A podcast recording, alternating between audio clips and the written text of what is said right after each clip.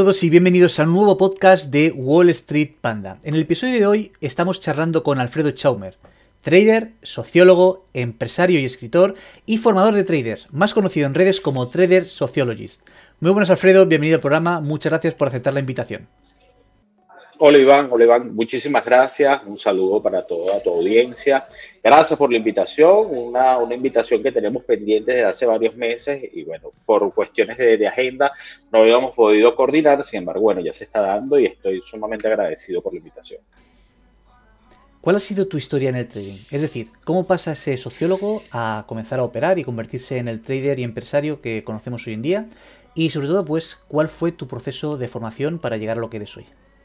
Bueno, mi nombre es Alfredo Chaumer, soy venezolano, soy sociólogo, me he especializado en el procesamiento de datos para la toma de decisiones, todo lo que es la parte de planificación y desarrollo. Eh, soy trader desde el año 2012, he venido desarrollando todo el modelo, todo el proceso de aprendizaje por el cual pasamos todas las personas. Me enfoco en desarrollar también modelos y planes de negocio, diversos eh, trabajos que puedo desarrollar. Eh, bueno, muchas personas me conocen por mis redes sociales, redes sociales que las cuales vengo desarrollando, vengo nutriendo una comunidad desde el año 2018, desarrollando más que todo un trabajo pedagógico a través de toda la plataforma, sobre todo Instagram. Eh, cuéntanos también cómo fue tu proceso para convertirte en el trader que vemos hoy en día. Es decir, desde el momento que tú decides que quieres dedicarte a esto, eh, ¿cómo fueron tus pasos para aprender y para mm, convertirte en un trader rentable como el que podemos ver hoy en día en Instagram? Claro que sí, claro que sí, Van. Eh, bueno, yo como sociólogo comencé a desarrollar un trabajo de consultoría, orientado mucho al modelo de negocios y al modelo de desarrollo de negocios. Sin embargo, en una oportunidad logré conocer a una persona que se dedicaba a hacer trading sin yo tener mayor conocimiento del trading. Estoy hablando del año 2012, hace ya 10 años. Esta persona me comentó cómo era el proceso que hacía trading, de vender, de comprar en el mercado financiero, algo que yo sentía muy alejado de lo que hasta el momento yo me podía desarrollar, me podía desempeñar, no tenía ningún tipo de contacto con el mundo financiero, más allá de quizás algún tipo de contacto en la parte de inversión, no tanto en la parte de especulación financiera. Esta persona eh, me ofreció un esquema de inversión en el cual me ofrecía un 15% de rentabilidad sobre el capital que se le diera fijo.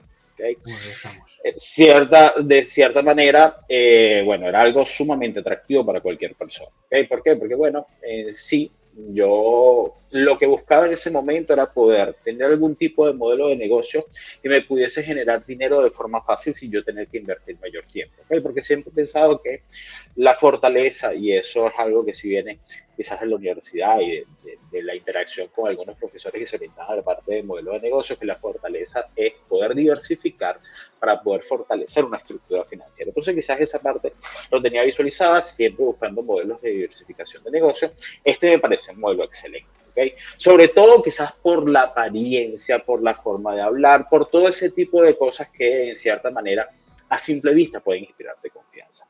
En ese momento, y bueno, uno de los principales quizás errores que cometemos que se convierten en aprendizaje, yo invertí 39 mil dólares con esa persona, ¿ok? Esperando tener un retorno de inversión del 15% mensual fijo.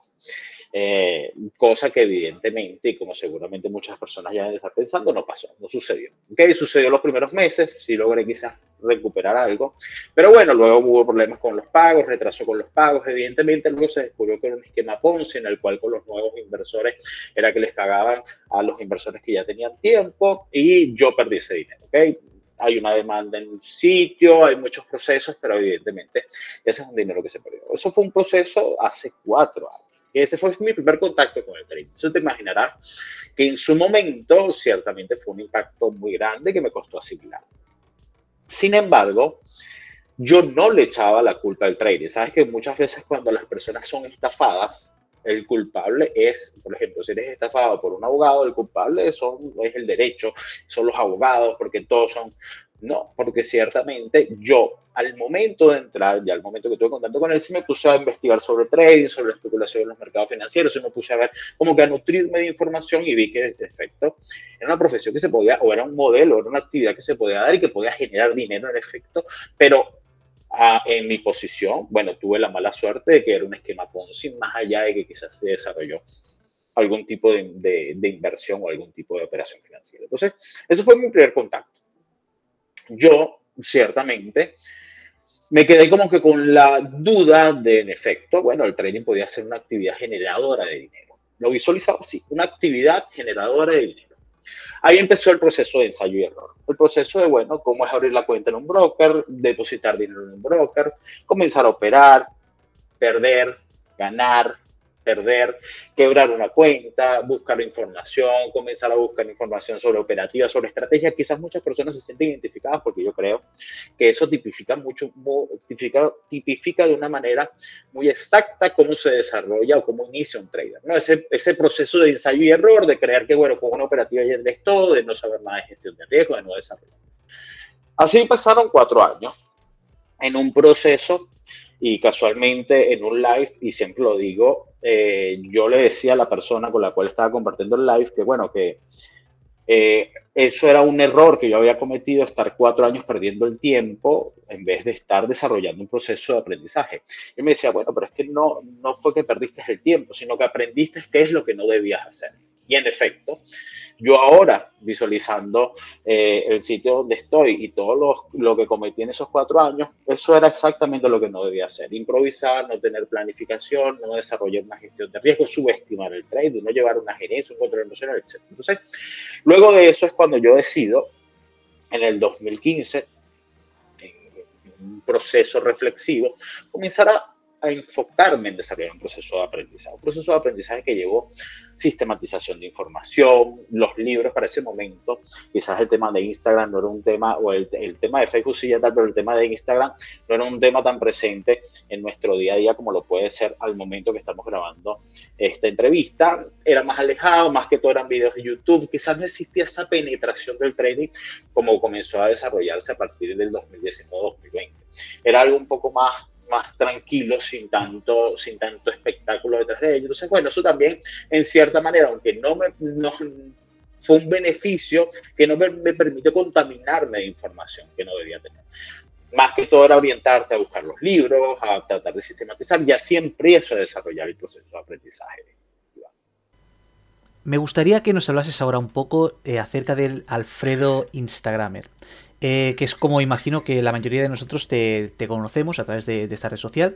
En mi caso te conocí por recomendación de una amiga trader que en un grupo de WhatsApp nos dijo que teníamos que seguirte porque que vale la pena. Eh, cuéntanos qué te hizo comenzar a compartir tu operativa en Instagram y cuál crees que ha sido el secreto de tu crecimiento en esa red social. Mira, fíjate, yo decido comenzar a compartir, bueno, yo comencé a operar, creo que hay un antes y un después del año, entre el año 2015 y 2017, finales en los cuales evidentemente me enfoco en desarrollar un proceso de aprendizaje parametrizando, contextualizando, quizás también con un poco de ensayo, pero algo mucho más organizado, más allá de operar. Ahí no pensaba en operar, no pensaba, y quizás comencé a conocer lo que era la gestión de riesgo, comencé a irme más allá y a comenzar a visualizarlo como un negocio. En el año 2017 es cuando comienzo a operar de forma coherente, sistematizada, con meses en positivo, con meses en negativo y al final de año pues no veo una rentabilidad real. Era el primer momento en el cual en el largo plazo podía visualizar que en efecto había desarrollado un negocio que hasta el momento era rentable. En el año 2018 yo comienzo a compartir mi operativa en Instagram. ¿Por qué comienzo a hacerlo? Porque comienzo a orientarme y trato de hacerlo con un enfoque educativo, darle valor a este gremio ya para el año 2018-2019, ¿qué notaba yo? Que cuando tú decías que eras trader, todas las demás personas te veían así como que, como, como que si eres un estafador, como si eres que eres trader, que ganas dinero, ¿cómo ganas dinero? Que ganas, ya comenzaba a verse muy mal visto. ¿Por qué? Porque entonces en ese momento ya comenzaba a decir, no, pero es que yo hago mil millones de dólares en una hora. Entonces, como que el gremio le hacía falta un poco de transparencia y de verdad aportar valor a lo que estamos entonces, es en ese momento en el cual yo decido compartir mi operativa. En un momento, y en mis inicios lo hacía en vivo, en directo, ¿ok? Lo hacía en vivo, en directo, y eso me trajo ciertamente algunos problemas. ¿Algunos problemas de qué, tipo, de qué estilo? De que me decían, Alfredo, hoy perdiste y yo quebré mi cuenta por tu culpa. Alfredo, llevamos tres días perdiendo, ¿qué vamos a hacer mañana?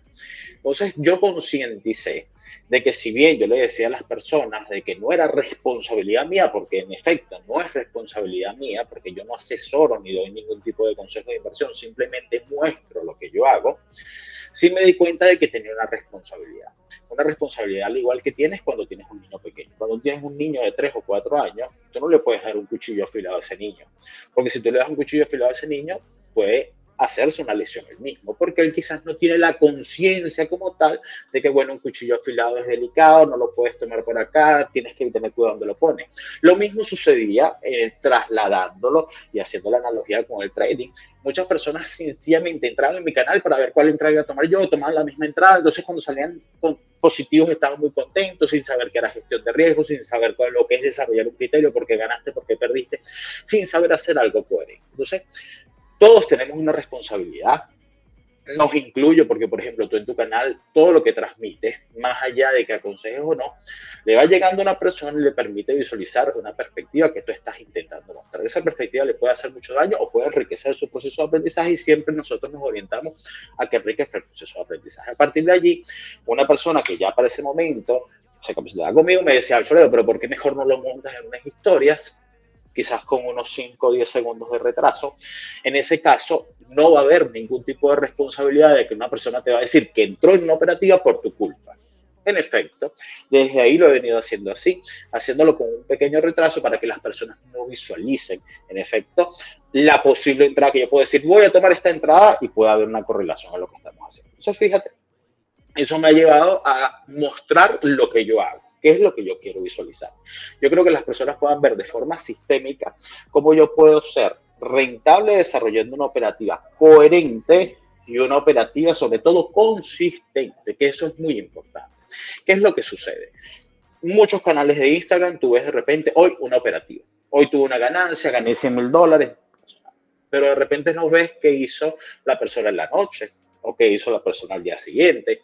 Tú quizás puedes tener una ganancia de mil dólares y en la noche tener una pérdida de tres mil, o en la noche hacer 100 operativas, o entonces creo que lo verdaderamente importante era que yo me pudiese comprometer en hacer algo consistente. Yo muestro día tras día lo que hago yo en mi operativa. Yo no hago absolutamente más nada. Yo, por ejemplo, hoy no tomé ningún tipo de entrada hasta las 11.30 de la mañana, hora Venezuela, ya yo cierro las pantallas y yo no toco eso hasta el día de mañana a las 9.30 de la mañana cuando era el mercado. Les muestro mi capital para qué, para que puedan visualizar dos cosas.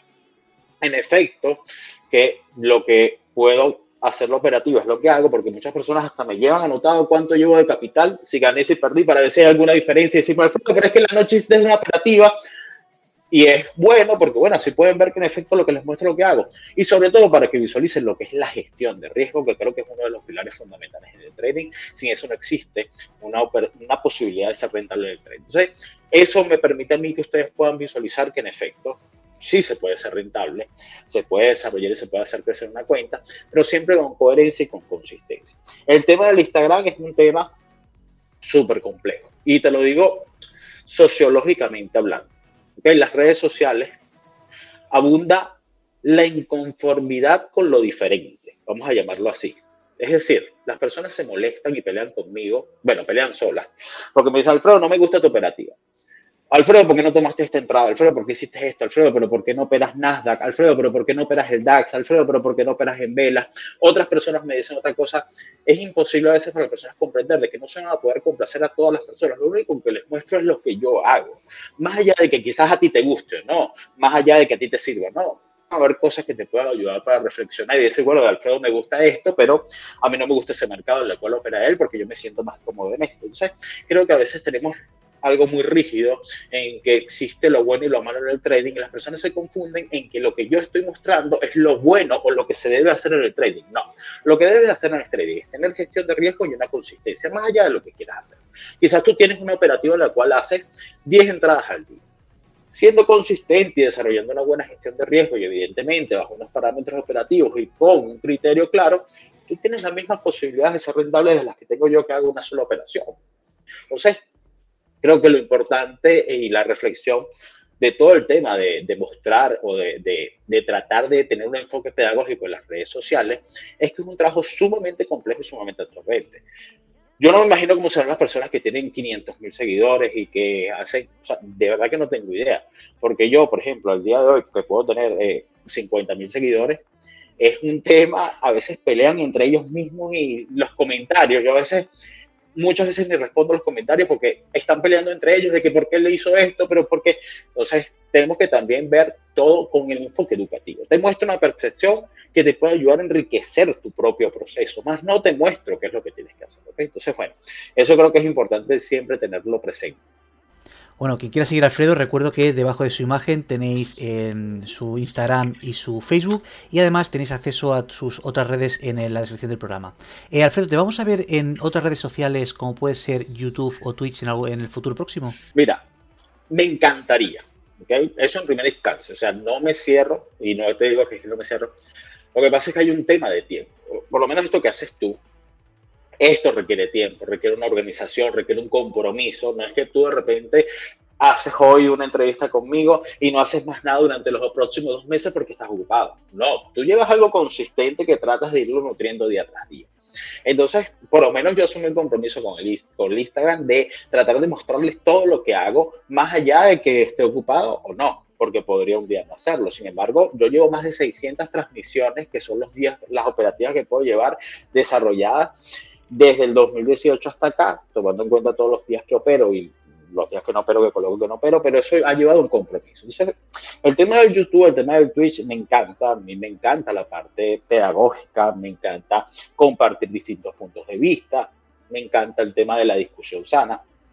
Sin embargo, es algo que requiere compromiso, que en este preciso momento, por temas laborales y por temas de diversos múltiples y diversos negocios más enfocados que necesitan el desarrollo del, del, negocio como tal, no tengo la disponibilidad de hacerlo. Sin embargo, no me cierro en un futuro, seguramente lo que pueda tener un poco más de tiempo, podré tener quizás algún canal de YouTube, alguna participación, algún canal de Twitch en el cual evidentemente podamos comparar. Las personas se molestan, Iván, se molestan muchísimo y dicen, Alfredo, pero es que tienes dos semanas que no haces un live para hacer un live, a veces, yo a veces empiezo un live a las aquí, lo que es aquí a las 8 de la noche, son las 10 de la noche, todavía estoy diciendo. A veces hago una ronda de preguntas, yo me acostumbré los jueves a hacer una ronda de preguntas y respuestas.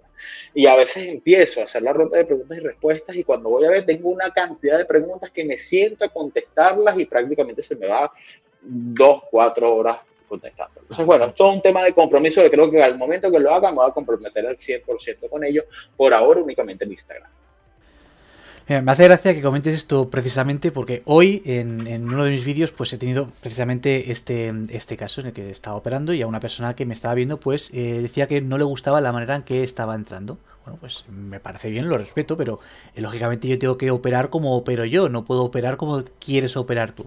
Entonces entiendo perfectamente esos momentos de, la audiencia que a veces pues no esté de acuerdo contigo y bueno, pues a veces pueden intentar eh, presionar un poquito para que hagas las cosas como les gusta. Tú muestras tu percepción, tú muestras tu perspectiva, tú muestras lo que te permite desarrollar consistencia. Hay, hay cosas que evaluar, sí hay cosas que evaluar por lo menos la consistencia es una cosa fundamental que evaluar, que yo puedo evaluar en alguna persona, más allá de que operes igual que yo.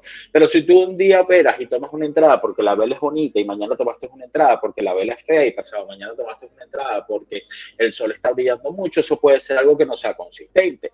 Ahí sí puede ser que tengas quizás algún tipo de, de error o tengas algo que pueda perjudicarte. Sin embargo, en las formas de operar hay millones de formas de ser rentables, millones y millones de combinaciones.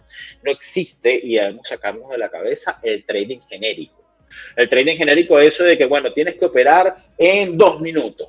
No, personas que operan en un minuto son rentables, que operan en cinco minutos y son rentables, que operan en 15 minutos que son rentables, que operan en 30 segundos y pueden ser rentables. Es decir, tenemos que tener flexibilidad en la función de que esto no va en fórmulas mágicas o fórmulas únicas, ¿okay? que eso es lo verdaderamente importante tener presente.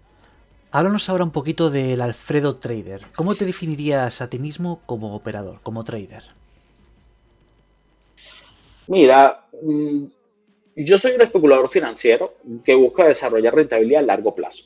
¿okay? Creo que esa es la, mayor definición que puedo tener básica y clara. ¿okay? Yo no busco predecir el mercado, solo busco tener las mayores probabilidades de rentabilizar mi capital. ¿okay?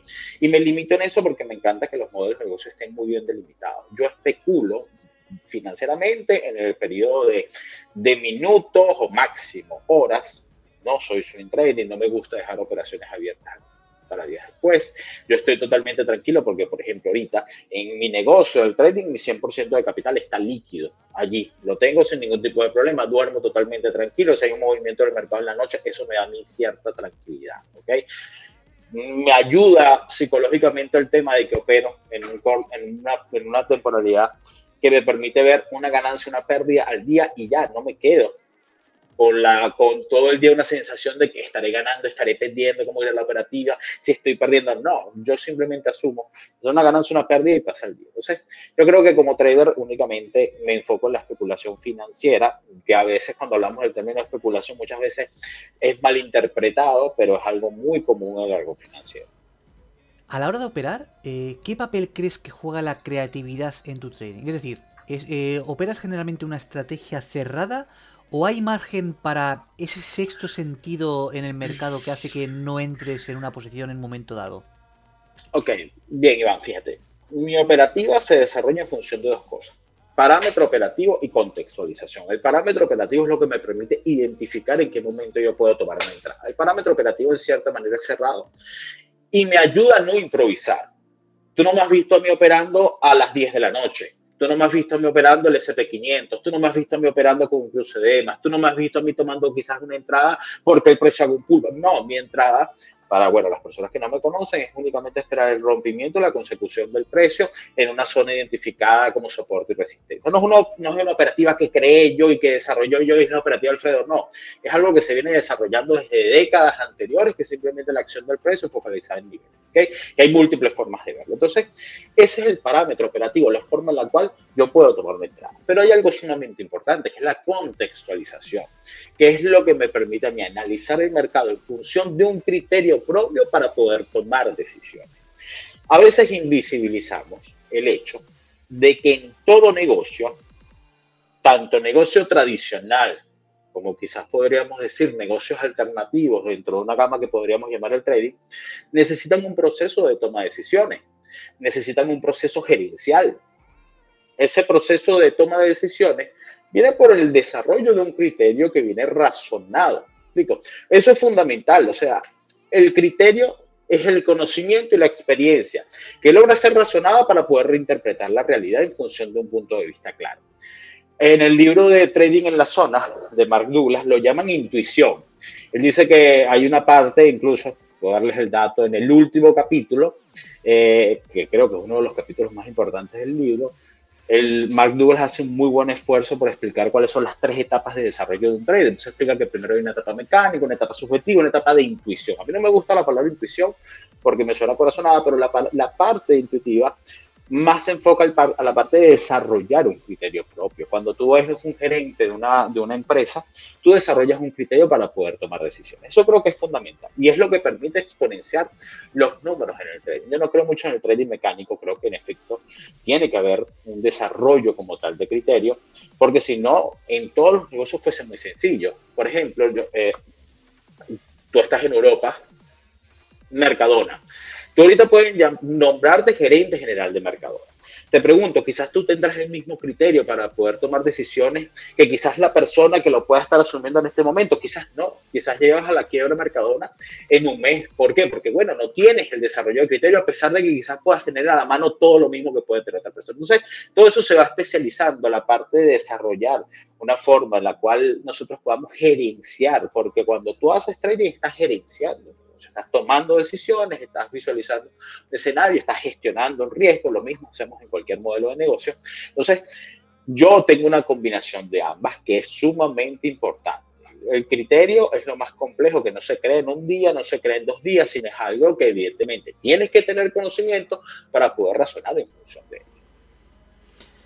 ¿Y por qué te has por los futuros en vez de otro activo como pueden ser acciones, forex o alguna otra cosa? Mira, eh, volvemos al punto. Hay personas que me dicen, Alfredo, pero ¿por qué operas Nasdaq y no SP500, por ejemplo? Fíjate, hay millones de formas o que yo podría responderte esa pregunta. Eh, a mí, particularmente, yo no tengo nada contra los FDs. Simplemente, mm, como todos sabemos, hay algunos FDs que no son exactamente mm, bien vistos porque pueden tener algún tipo de práctica, ya sea por escasa regulación o por regulación muy flexible. ¿Qué pasa con los contratos futuros? Los contratos futuros siempre han sido vistos como un, mercado más profesional.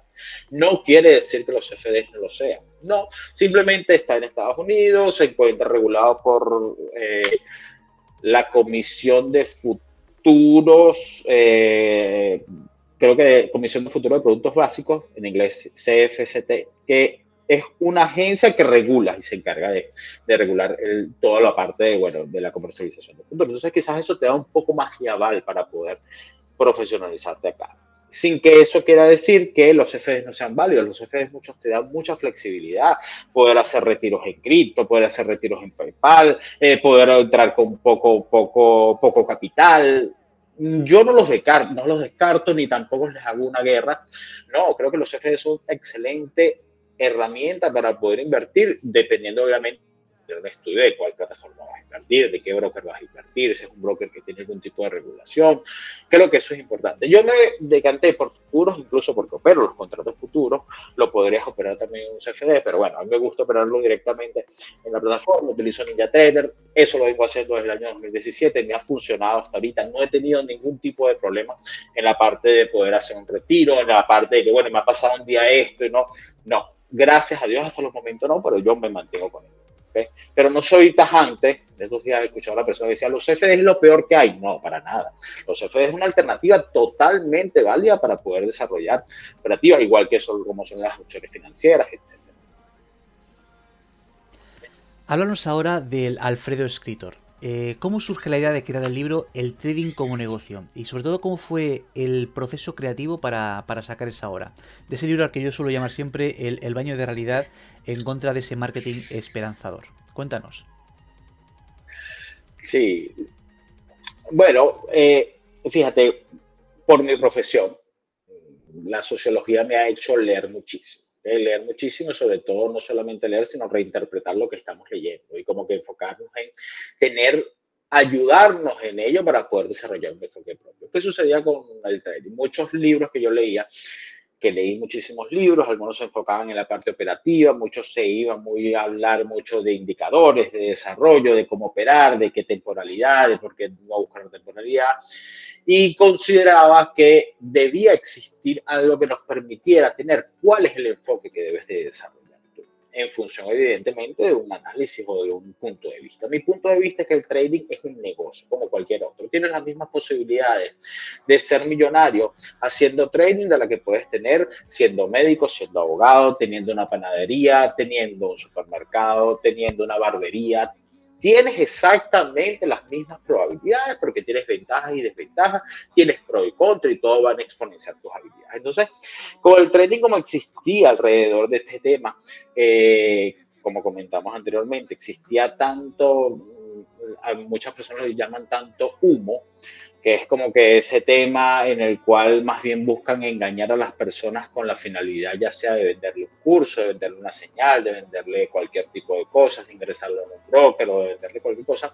Yo creo que tenía que hacer un esfuerzo por plasmar cuál había sido mi visión antes de entrar al mundo, cuáles antes de entrar al mundo del trading, cuáles consideraba que eran los principales problemas, como lo es la sobrevaloración de la, de la, de la operativa o estrategia, como lo es la falsa concepción que podemos tener nosotros en el trading cuando iniciamos, y sobre todo dar algunos ingredientes que consideraba claves para poder desarrollarlo.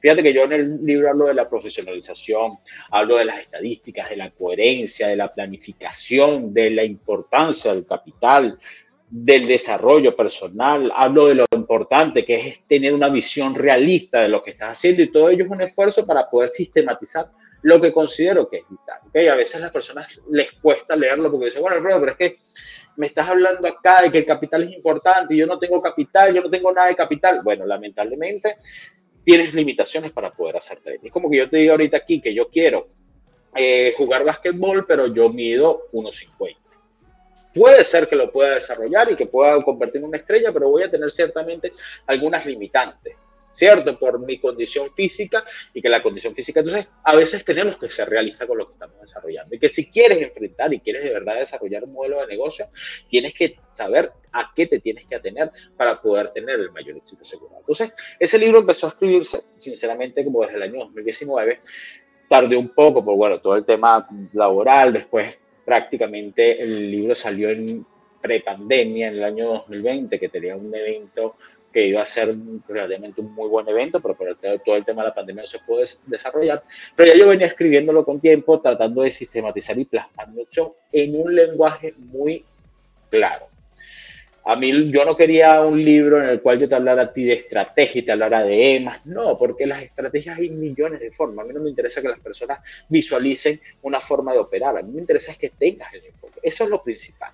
Si tú no tienes un enfoque claro de lo que quieres hacer, como cuando tú vas a hacer un modelo o un plan de negocio, si tú quieres hacer un plan de negocio y tú no tienes un enfoque claro de cómo quieres monetizar, de cómo quieres desarrollar el negocio y qué actividades quieres hacer, vas a tener un negocio improvisado.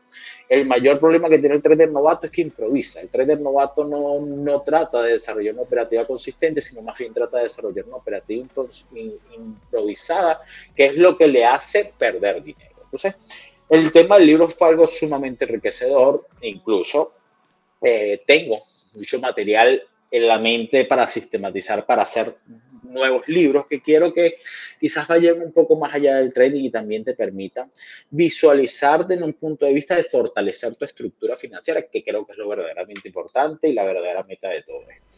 Bueno, aquí si me permites un apunte y una petición, espero que el próximo libro que saques sea de gestión emocional y de psicotrading, porque la verdad que verte operar en Instagram, ver cómo, la tranquilidad que gestionas esas posiciones eh, es admirable. Así que eh, queremos aprender cómo narices lo haces. Tendrá, tendrá mucho de eso, tendrá mucho de eso. Lo que pasa es que, lo que, pasa es que a veces, Iván, o sea, vemos con la parte de gestión emocional o vemos la parte como que algo separado y todo tiene una interconexión, o sea, todo es algo sistémico en el cual se va interconectando. Tú no te vas a tener una, por lo menos en el trading, tú no puedes tener una buena gestión emocional si tú tienes dudas en el parámetro que estás desarrollando porque quizás no lo has probado, no te has dado tiempo de desarrollar confianza. No vas a tener. O sea, las personas creen que la gestión emocional viene porque yo te diga, ti ten fuerza en la operativa y mantente centrado y respira. No, eso viene por un proceso de internalización de que en efecto lo que estás haciendo tiene probabilidades de desarrollar rentabilidad evidentemente, dependiendo de lo que tú quieras, de lo que tú quieras desarrollar. Aparte de vuestra operativa diaria, eh, os dedicáis a capacitar a traders a través de la capacitación TS, de eFinancial Academy Corp. Eh, ¿Cuál es vuestro enfoque a la hora de formar a traders y qué se va a encontrar la persona que se forme con vosotros en vuestra academia? Bueno, mira, eso fue un proyecto, un proyecto educativo, como, muchas personas verán. Me gusta mucho la parte pedagógica, me gusta mucho la parte de enseñar, me gusta mucho quizás la parte de poder desarrollar modelos de aprendizaje que permitan estar orientados a un proceso la parte de capacitación nació evidentemente eh, como un modelo de negocio para poder educar a las personas, evidentemente centrándolos dentro de, lo que puede ser un escenario real y factible, ¿ok?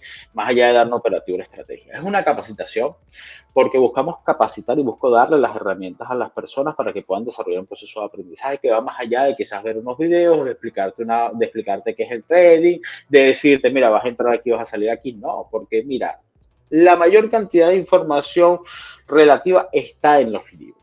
Hay infinidad de libros en los cuales puedes sacar muchísima información totalmente gratuita y muy información que puedes sistematizar para orientarte a los resultados. ¿Qué es lo que busco yo? Yo busco desarrollar un proceso en el cual no solamente nos enfocamos en tener conocimiento, sino en hacer acciones que nos permiten tener esa fortaleza psicológica que ahorita tanto hablamos. Desarrollar parámetros operativos, que no es fácil, estructurarlos, probarlos, poder tener un proceso de elección de parámetros operativos, dar bases para poder iniciar un proceso de contextualización. Entonces yo lo que he tratado siempre es desarrollar un proceso de aprendizaje, en el cual normalmente cuando las personas comienzan a capacitarse conmigo tienen hasta un año para desarrollarlo porque el aprendizaje yo no lo puedo limitar a un día o a un curso de tres días o a un curso de tres horas. Y ya un año relativamente es poco porque muchas personas que incluso se capacitan conmigo, comienzan a operar en real, que pueden tener resultados los primeros meses, siguen con su proceso de aprendizaje interno, de razonar, de leer, de seguir cultivando y, adquiriendo conocimiento ha sido un poco limitado desde el año 2021, más que todo, el año 2020 quizás sí lo traté de hacer, de tener muchos alumnos, pero bueno, está el tema de pandemia, quizás todos los negocios se pararon un poco y tenía la posibilidad de poder hacer, pero con las, las, capacitaciones que yo hago son personalizadas, es decir, yo no tengo en una sala a 10 personas, porque quizás si yo estoy orientando un proceso tuyo de aprendizaje, Iván, tú vas a tener deficiencias y vas a tener fortalezas específicas, que quizás otra persona no las tiene, quizás tu deficiencia está en parametrizar, entonces yo no puedo dedicarle toda una clase, toda una sesión para parametrizar, cuando quizás hay otro alumno que lo hace muy bien.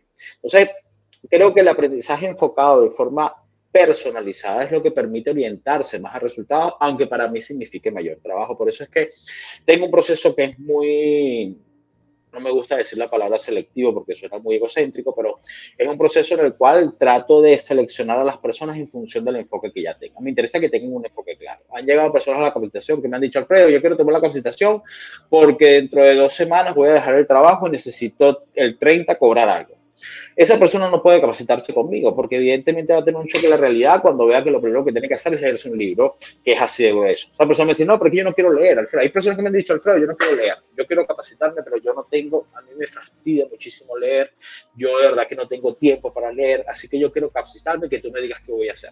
Esa persona no puede capacitarse conmigo, ¿por qué? Porque el proceso mío es un proceso de aprendizaje, que a mí me interesa que tú, si tú no Dios quiere, siempre se lo digo, Dios quiera que pronto saquen algún sistema en el cual uno agarre un pendrive, te lo puedas meter por el oído, te saques la información y se la puedas meter a la otra persona y la otra persona ya sepa todo lo que tú sabes. Pero no, el proceso de conocimiento va en razonar lo que estás leyendo. Entonces, es un proceso bien complejo, me gusta mucho la parte educativa, eh, trato de hacerlo, de compaginarlo, pero evidentemente no ha podido llegar a ser un proceso tan masivo.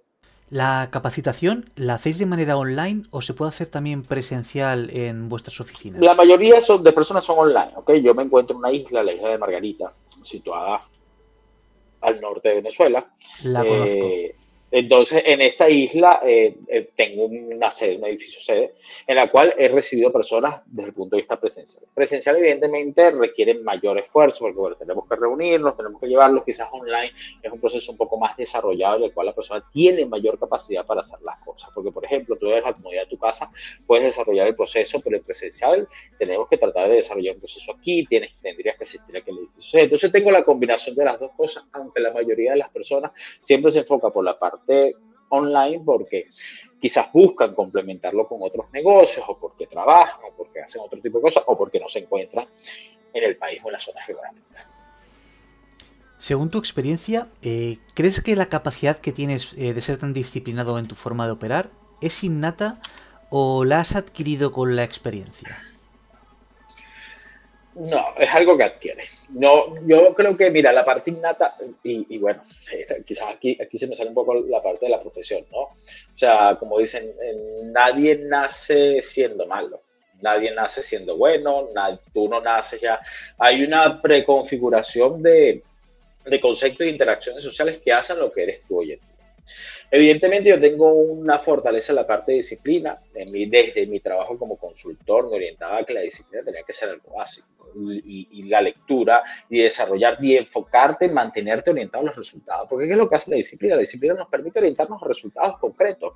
La forma indisciplinada lo que nos hace es improvisar en el mercado. Entonces yo me he dado cuenta, no solamente en el trading, quizás en el trading ustedes ven lo que ven en el día a día, ven una disciplina regia de que toma una entrada y ya, pero los negocios más la disciplina que debes de tener, porque cuando hablamos de un modelo de negocio estamos hablando de una persona que quizás va a invertir 500, 800, un millón o dos millones de dólares para desarrollar una estructura que va a estar orientada a tal servicio y eso tiene que tener una disciplina tanto en la ejecución como en el modelo que se vaya a desarrollar, como en los planes, en los manuales, en, en, el, en la estructura del negocio que va desde la atención al cliente hasta un producto final. Todo eso requiere mucha disciplina. Entonces, creo que nos ayuda mucho internalizar de que la disciplina es lo que nos permite orientarnos a resultados concretos. Más allá de que tú quieras hacer algo o no, evidentemente la disciplina es un conjunto de reglas y un conjunto de normas que nos permiten mantenernos enfocados. Creo que es fundamental para cualquier persona, en cualquier profesión, la disciplina. O sea, esto es algo que va más allá del trading y tenemos que visualizarlo más allá del trading para lo que nosotros queramos hacer, porque a veces nos separamos a veces separamos el trading como si el trading fuese algo especial. No, el trading forma parte también de lo mismo que puedes hacer tú cuando ves una profesión como odontólogo o cuando únicamente tratas de especializarte en desarrollar una estructura que te permita especular financieramente en la bolsa, ya más allá de lo que sea. ¿Qué consejo le podrías dar a alguien eh, que todavía no logra alcanzar un nivel total de disciplina? Es decir, son disciplinados con las entradas que hacen, son estrictos con su operativa diaria, pero de repente tienen todavía un día de descontrol. ¿Qué pueden hacer esas personas para evitar este paso atrás? Mira, eso sucede como cuando tú vas a un médico. Cuando tú vas a un médico, el médico tiene que haber un diagnóstico. O sea, tú, tú quizás tienes un problema. Te voy a dar un ejemplo. Quizás tienes un salpullido en una mano. ¿okay? Lo primero que hay que identificar antes de poder, evidentemente, curarte, es identificar de dónde viene, porque puede ser un salpullido por un problema dermatológico, puede ser un salpullido por un problema hepático, por un problema orgánico, por cualquier tipo de problema, entonces, o por un problema alérgico. Entonces, fíjate que hay algo fundamental, que es identificar por qué suceden las cosas.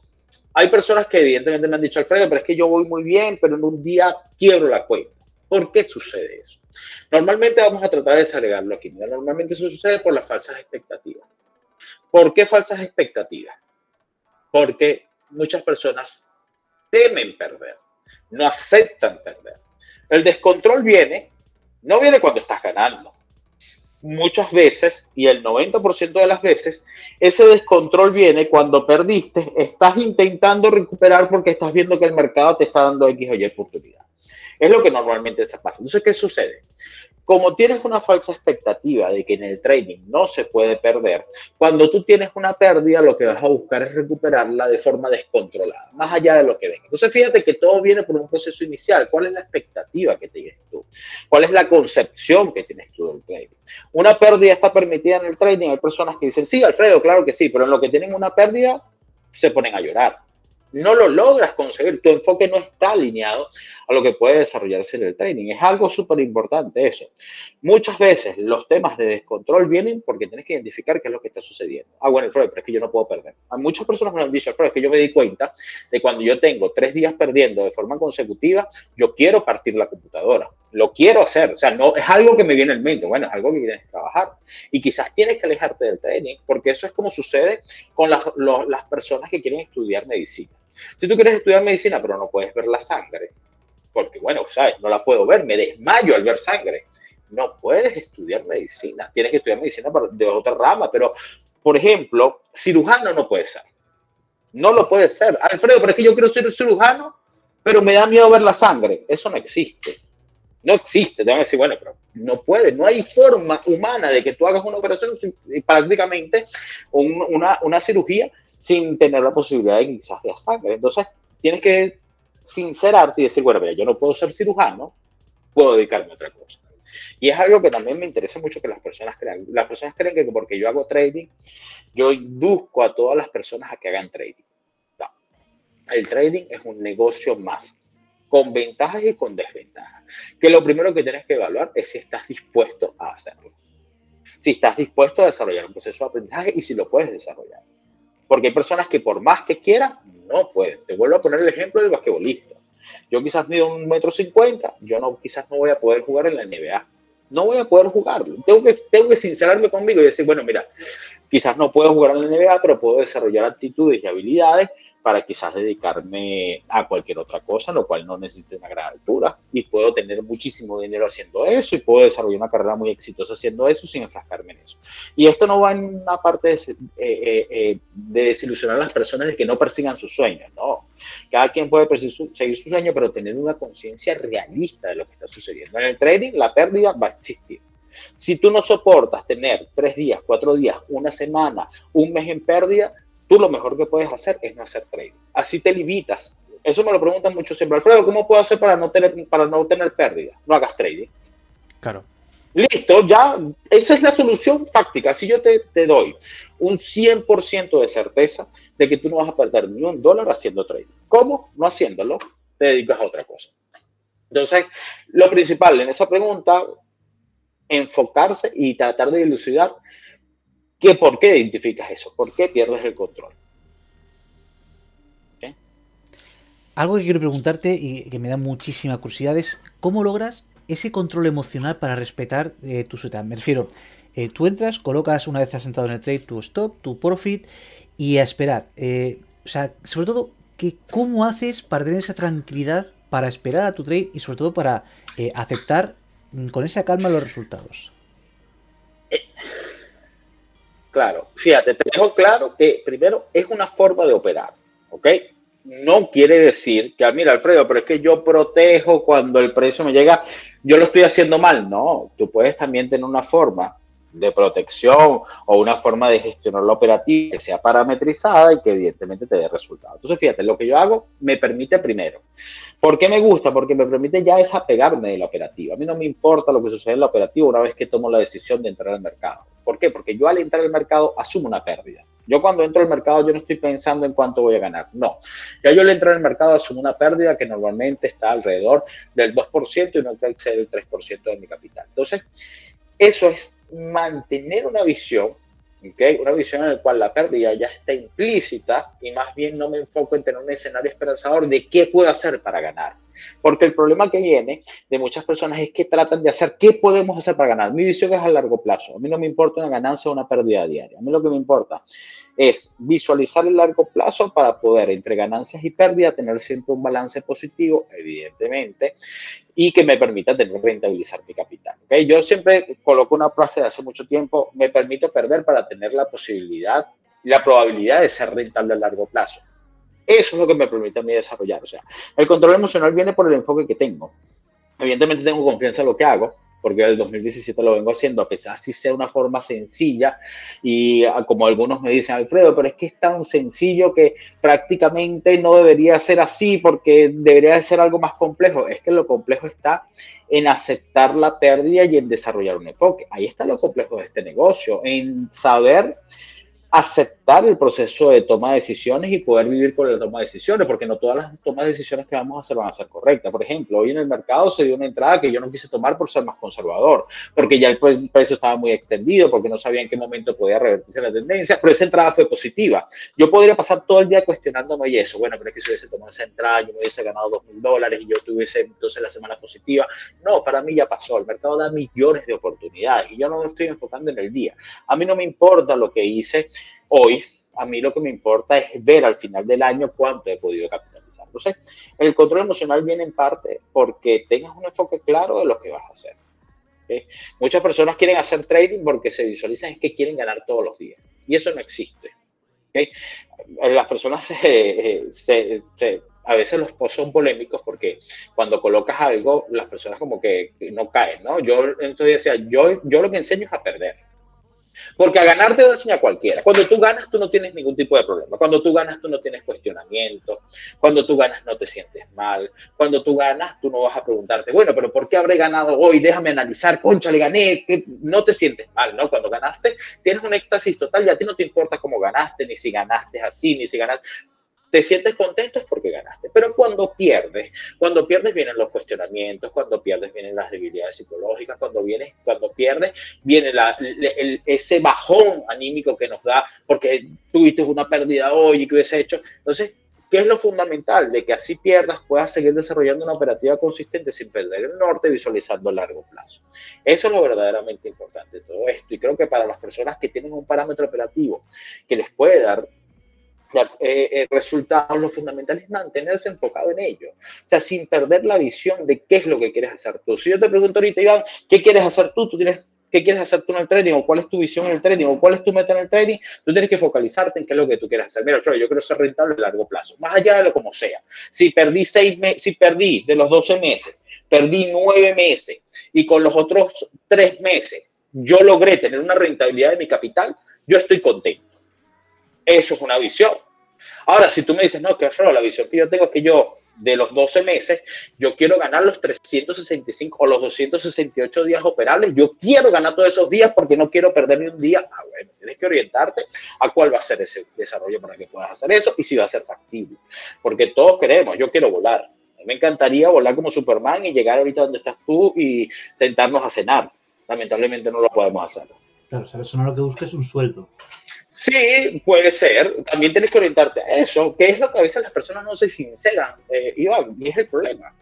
Muchas veces la persona lo que quiere es tener quizás algo súper seguro, bueno, pero hay trabajo que puede ser muy bien remunerado. O sea, yo no estoy de acuerdo con que también muchos traders eh, se burlan de los empleos y se burlan de los trabajos remunerados, como si la persona que trabaja quizás en un banco, entonces, bueno, no, él, él trabaja en un banco, es un asalariado, no, hay personas que trabajan en un banco, yo conozco personas y pueden saber que trabajan en un banco y pueden ganar más de un millón de dólares mensuales porque tienen un trabajo de, directivo, de gerente y que desarrollan un proceso. Existen esos tipos de casos, entonces oriéntate a lo que tú quieras desarrollar sin limitaciones más allá. Claro, al final, una persona que quiere ganar dinero todos los días no quiere hacer trading, lo que quiere es un sueldo al final del mes. Es que quiero decir. Em, Alfredo, ¿crees que la disciplina se va desgastando? Eh, luego, ¿una persona eh, es disciplinada en general o puede ser que sea disciplinada en diferentes aspectos de su vida? Es decir, quizá una persona es disciplinada para hacer deporte pero no para comer bien o para hacer trading. Eh, ¿Tú qué opinas al respecto? Sí. No, no, yo creo que la disciplina viene mucho, se orienta también al... Recuerda que la disciplina la disciplina se pierde cuando no existe una motivación orientada. Una motivación orientada. Puede ser que yo sea muy disciplinado en el trading, pero bueno, quizás yo no tengo disciplina para ir al gimnasio, para, para cuidar mi aspecto físico. Yo voy un día, no voy otro día, no voy otro día. Todo se orienta a la motivación que exista tú y evidentemente que esté sustentado el resultado. Cuando no existe un enfoque, cuando no existe un propósito claro, cuando no existe esa motivación para desarrollarlo, evidentemente la disciplina se perderá. En los días difíciles, eh, esos días frustrantes, ya sea por trading, por temas de negocios, etcétera, eh, ¿qué sueles hacer para desconectar y mantener así un poco la cabeza fría? Eh, cuéntanos un poco cuál es tu vía de escape. Mira, normalmente yo lo que hago, o sea, cerrar el negocio. ¿okay?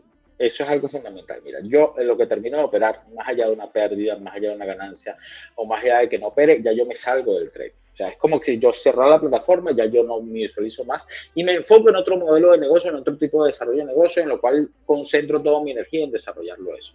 Es una de las ventajas que tenemos en el trading. En el trading yo puedo desarrollar un modelo rentable eh, dedicándole únicamente, por ejemplo, dos o tres horas al día suponiendo que ya evidentemente has pasado por un proceso de aprendizaje. Yo le dedico dos horas al día al trading, no más. Yo no me enfoco más, más allá, lo, evidentemente, del tema de la lectura que me encanta, sobre todo cuando sale quizás algún libro nuevo de trading, que muchas veces libros que salen en inglés, que hay que mandar a traducir. Entonces, muchas veces me encanta desarrollarme eso, pero yo no me enfoco en quedarme pegado en el trading, que es lo que muchas personas les pasa. El sueño de algunos es vivir del trading. Eso te lo dicen siempre. El sueño mío es vivir del trading más cuando el sueño debería ser desarrollar el trading uno de tantos negocios rentables que puedas tener. Mi sueño no es vivir del trading porque ya yo puedo haber logrado, ya yo podría dedicarme únicamente al trading. Lo que hago en un año 2022 va a ser mi presupuesto para el año 2023 y puedo vivir tranquilamente y sin ningún tipo de, de, presión. Sin embargo, esa no es mi meta. Mi meta más bien es diversificar, tener diversos modelos de negocio y tener, llegar el momento de yo decirte, Iván, yo tengo 30 fuentes de ingresos de las cuales el trading es una sola de ellas. Le quitas mayor presión a lo que estás haciendo. Si de las 30 fuentes de ingresos me fallan 10, no tengo problema porque tengo otras 20. la orientación, muchas veces la orientación del trading se queda en lo más básico. No es que yo quiero vivir, no, eh, yo quiero ser rentable en el trading. Lo que quiero es diversificar, lo que quiero es mantener una estructura financiera sólida. Entonces, para mí lo importante y lo base ha sido que me dedico a otros negocios. Yo, por ejemplo, yo terminé hoy de hacer la sesión y tengo una reunión ahorita con otra persona y después tengo otra reunión con otra persona y después me enfoco en un modelo me, desagrego en múltiples cosas y no me quedo pegado únicamente en el trading porque así, lamentablemente, hay personas que pasan desde las 8 de la mañana hasta las 12 de la noche viendo una gráfica, cómo el precio se va moviendo, una temporalidad de una hora que prácticamente la vela ni se mueve. Y pasan todo el día viendo así sin tener quizás mayor motivación en lo que vas a visualizar, porque sí, no es que yo estoy eh, desprestigiando o subestimando el análisis técnico, pero bueno, hay personas que se exceden en el tema de quedarse pegado únicamente en el trading. Precisamente tu respuesta me enlaza perfectamente con la siguiente pregunta, que es, aparte del trading, eh, ¿te dedicas a otros tipos de inversiones o cómo diversificas tu patrimonio? Bueno, fíjate, como saben, soy sociólogo, soy consultor, me he especializado en el desarrollo, análisis de datos para la toma de decisiones, en planes y modelos de negocio tengo, en cierta manera, inversiones convencionales, ya sea en acciones, en índices, en criptomonedas. ¿okay? Eso es algo que a mí no me gusta mucho hablar porque también comienzan. Entonces, ¿en qué, en qué acción invertiste? Una vez se me ocurrió, o sea, y, y, es algo, o sea, son reflexiones que tengo, que la gente no creerá que son así. Pero cuando tú tienes una comunidad de seguidores, de repente yo digo ahorita, no, porque es que tú sabes que a mí me gusta, me gusta eh, Ethereum porque creo que es una blockchain en la cual, entonces salen los seguidores y mira, ya compré Ethereum. ¿Cuándo, ajá, ¿cuándo va a subir?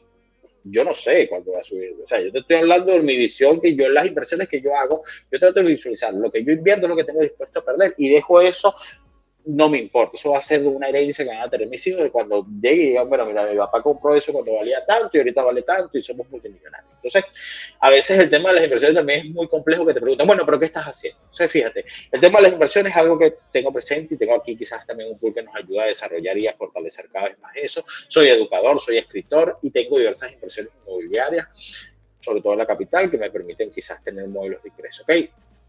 También participo en, un, en, una, en, una, empresa muy reconocida en Venezuela que nos dedicamos a, a desarrollar modelos y estructurar modelos de negocios, como una incubadora de negocios, a la cual tú puedes llegar aquí y decir, mira, yo, a mí me gustaría tener un restaurante hamburguesa, nosotros podemos diseñar tu restaurante, podemos esquematizar cuál sería el modelo de negocio del restaurante, desde el punto de vista de brand, de concepción, de experiencia de usuario, más allá pasando por toda la parte numérica, toda la parte de desarrollar un plan de inversión, qué vas a vender, cómo vas a vender, la parte de personal. O sea, todo lo que la persona necesita para poder tener un negocio rentable, lo hacemos acá. Entonces, Precisamente, una de las tantas cosas que diversifico.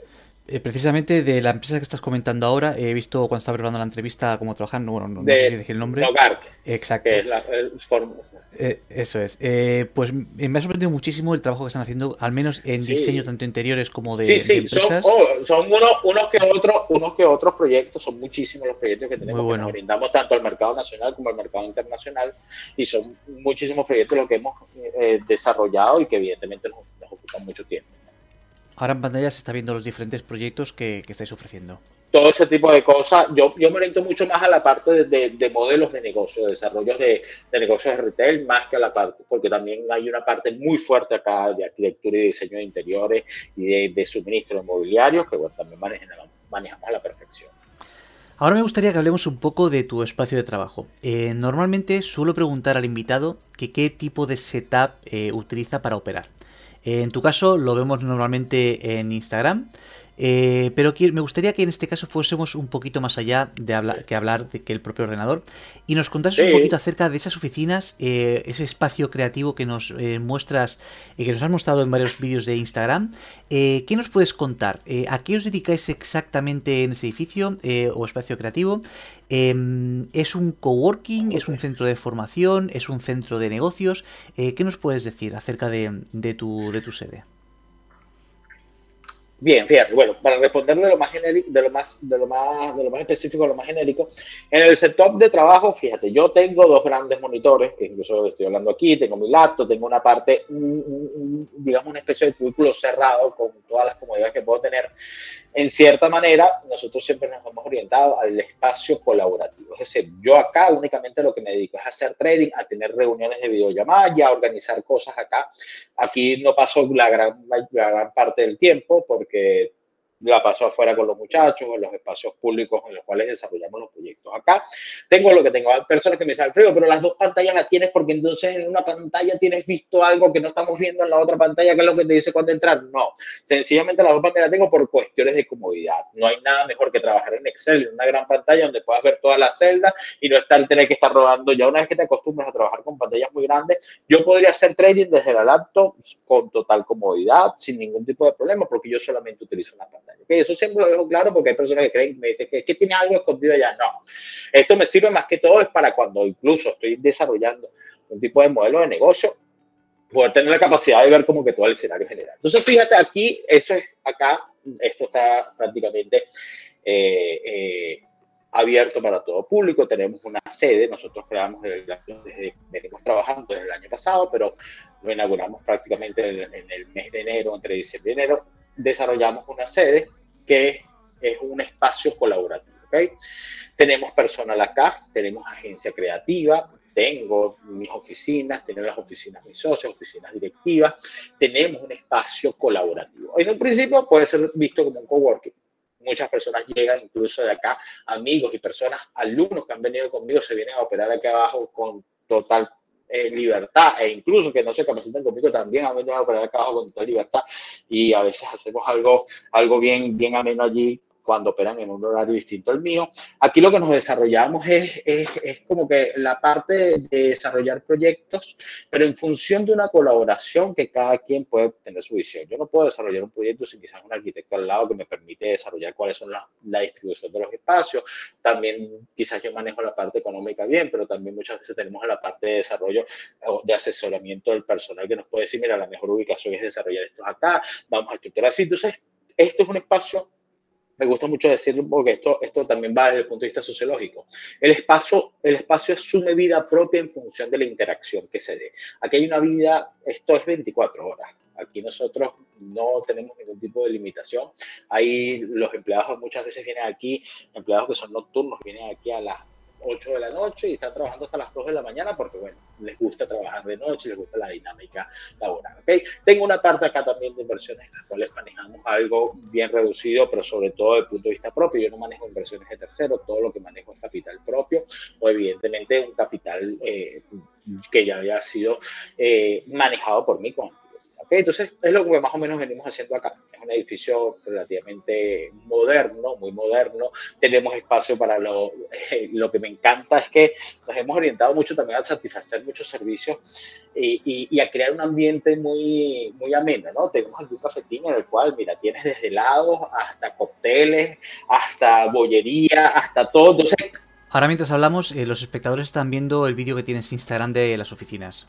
Entonces a la gente, le, o sea, eso nos encanta los, al personal que estamos acá, nos sentamos y comemos y ahí van surgiendo ideas. Los espacios colaborativos surgen muchas ideas. No te puedes imaginar todos los modelos de negocio que pueden surgir dentro de un espacio colaborativo, que es lo que es la visión que tenemos ahora de las nuevas oficinas. ¿okay? Antes la oficina quizás era vista como que, bueno, yo tengo aquí una oficina, tengo aquí dos asientos, cuando, te, cuando Iván se venga a reunir conmigo se va a sentar en un asiento y me puedo conversar. No, acá Iván se sienta en un sofá y nos ponemos a conversar, nos comemos un helado y hablamos de cualquier tipo de cosas y evidentemente aquí quizás nos encerramos más que por la parte de trading, a mí sí me gusta ya el hecho de transmitirlo a través del teléfono, bueno, a veces es un rollo, porque bueno, la entrada, hoy se me fue una entrada porque casi estaba grabando aquí, por eso no lo hago quizás afuera, pero bueno, la, todo lo demás utilizamos las áreas comunes que están muy bien diseñadas para ello.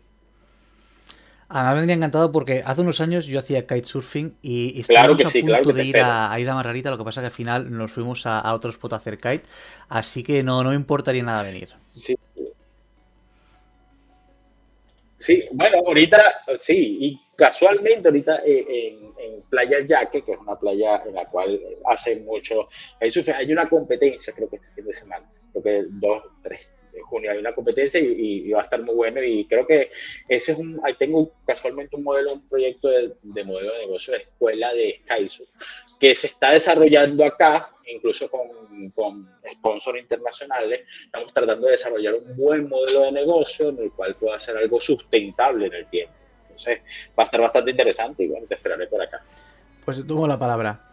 Em, Alfredo, aparte de tu libro, el cual recomiendo en este podcast eh, por ser un baño de realidad, que digo siempre, y por intentar acabar con ese marketing esperanzador que hay en el trading, eh, aparte de, tu libro, eh, ¿qué libro crees que es imprescindible o qué libro te ha marcado más? ¿Cuál recomendarías a aquella persona que Mira, yo aquí tengo una pequeña biblioteca. Hay un libro que siempre creo que es inevitable que recomiende, este Trading en la Zona. Para mí es un libro que es es una joya, sobre todo porque te ayuda a desarrollar un ¿okay? Está, tengo el entrenador del trading también, me parece un libro súper excelente de, parte de psicología, el libro del inversor, el nuevo libro del trading de Alexander Elder, hay muchos libros que me, que me ayudan, pero particularmente el de trading en la zona, creo que Mardula hace un esfuerzo abismal, de verdad, creo que si tú me recomiendas a mí, mira, ¿qué libro tienes que leerte no menos de 10 veces? Este? ¿Por qué? Porque fíjate, hay palabras que, que te resuenan en la mente. ¿Okay?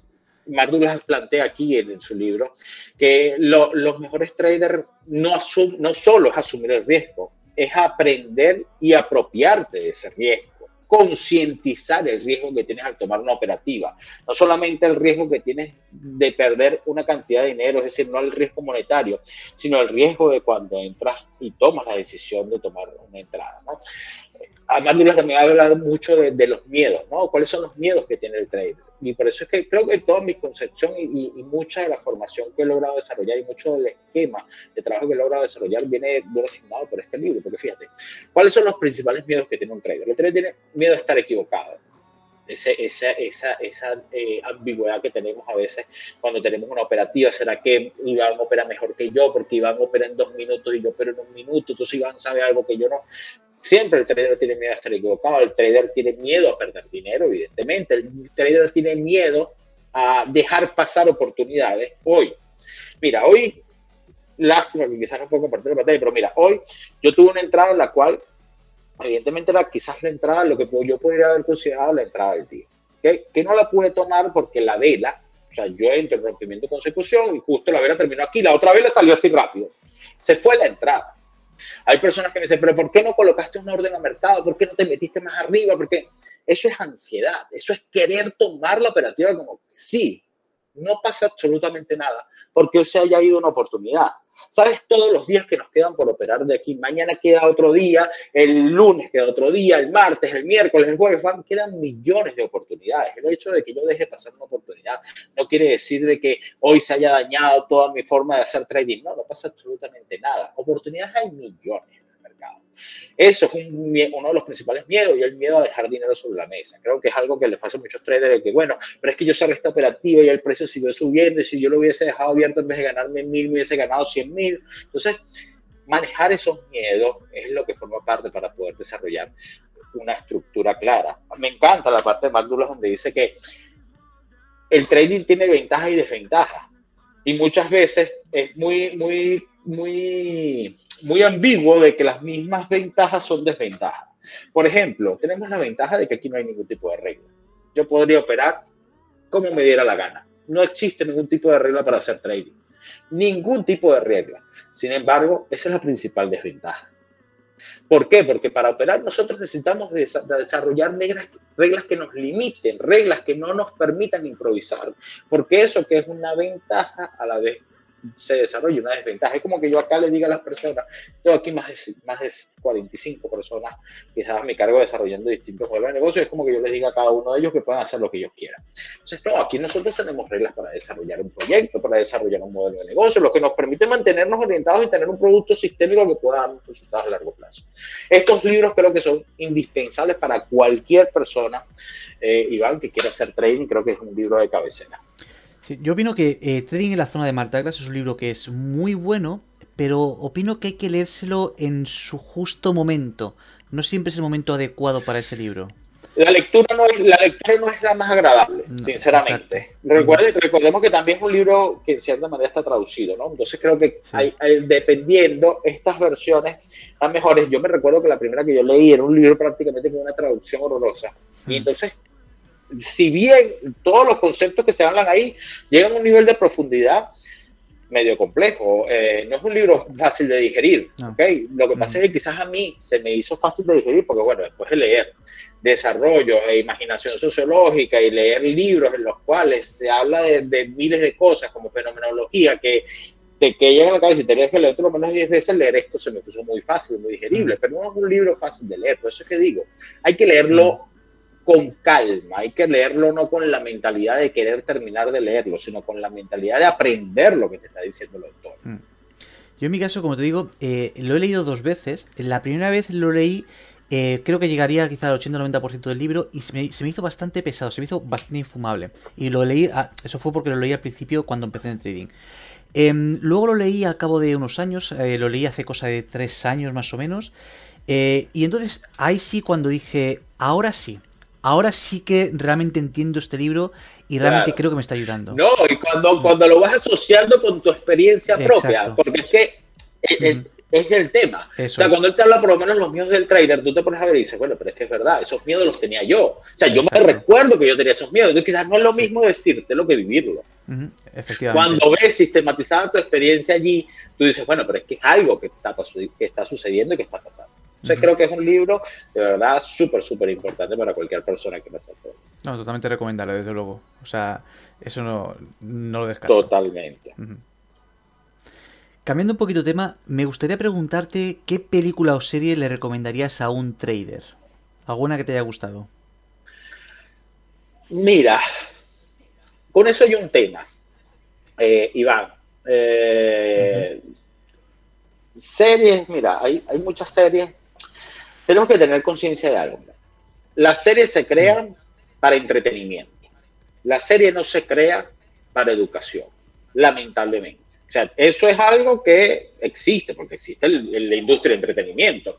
Como que yo, yo, quizás yo me dedico a hacer algo, bueno, hay un enfoque en lo que quiero hacer. Entonces, muchas series se enfocan en la parte de entretenimiento, quizás tratando de hacerlo más atractivo para los espectadores, sobre todo los nuevos tiempos. Hay una serie que me gustó, una, no, es una, no sé si es una serie, una series que estaba en Netflix que se llamaba, eh, creo que se llamaba en pocas palabras, eh, creo que es así, pocas palabras, y creo que eh, es como una, es como un compendio de series, ¿no? Entonces, eso creo que todo el tiempo va sacando diversas cosas. Ahora, hay una en pocas palabras que creo que era de la comida que me encantó. Entonces, te saca varias series en los que hablas, bueno, de las comidas, de las comidas transgénicas, de las comidas veganas, de los problemas que. Entonces, esta se hablaba del dinero. Entonces, te hablaba de muchas formas de dinero, los fraudes que hay en las inversiones, y creo que trató de enfocarlo desde un punto de vista muy claro y muy sistémico de lo que existe. Hay muchas series, por lo menos, mira, hay una serie muy recomendada que es Videos. Esa serie es excelente, pero esa serie lo que hace a ti es darte una visión de que en efecto yo mañana voy a comenzar a hacer trading, voy a ser como el protagonista que está en una piscina y que termina de hacer trading, agarra la, la computadora y la lanza hacia el otro lado y se da la vuelta todo en su medida justa. Tienes que estar claro que cuando estás viendo esa serie, lo que estás viendo es algo que se enfoca en entretenimiento, que se enfoca en desarrollar un estilo de vida y en motivar a las personas, que son series que te enganchan, que te enganchan por la trama, por lo que van desarrollando, pero muchas veces en la vida real es totalmente distinto. Esa serie, que, esa miniserie que te estoy diciendo es muy buena porque planteaba muchos aspectos que caemos mucho, las inversiones fraudulentas, cómo son utilizadas quizás las nuevas tecnologías y la tecnología blockchain se disfraza entonces en ahora un token que salió y que es especulativo y que se especuló 100 mil por ciento y después bajó al cero. Entonces, todo ese tipo de cosas eh, lo recomiendo. No, no me enfoco mucho en esa parte de series porque creo que todas se, orientan más a la parte de entretenimiento que a la parte educativa. Eh, Alfredo, ¿cómo te preparas para la sesión? ¿Qué sueles hacer antes de operar? ¿Ves eh, noticias? ¿Meditas? ¿Haces alguna otra cosa? ¿Cuál es tu rutina? Mira, mira, sinceramente hay dos escenarios. normalmente yo siempre leo investo Leo investing, pero no, no por el, o sea, tengo que ver si hay algún tipo de noticia relevante que pueda afectar quizás o que me haga ser más conservador, porque evidentemente tú sabes que las noticias, por lo menos de la Reserva Federal, cuando se hablan de las tasas de interés, o sea, esas noticias que rigen la política monetaria de Estados Unidos siempre tienen quizás algún tipo de impacto en el mercado para los inversores. Pero me gusta leer investing más que todo por cultura general de, bueno, de qué está pasando en el mundo de las inversiones. ¿no? No, es, no es un ritual como tal ¿Por qué? Porque mira, yo te voy a ser sincero, humano como las personas creen que yo llego aquí, que yo me siento aquí a hacer 30 minutos y me... No, yo a veces llego aquí a las 9.24 porque tuve que ir al colegio de mi hijo, tuve un problema, tuve o, a veces llego aquí a la sede y en el que voy entrando dos personas me abordan a hablar de X tema y me quedo yo ahí hablando y prácticamente yo esperando para subir me ha sucedido mucho, o sea, no es que yo tenga un ritual.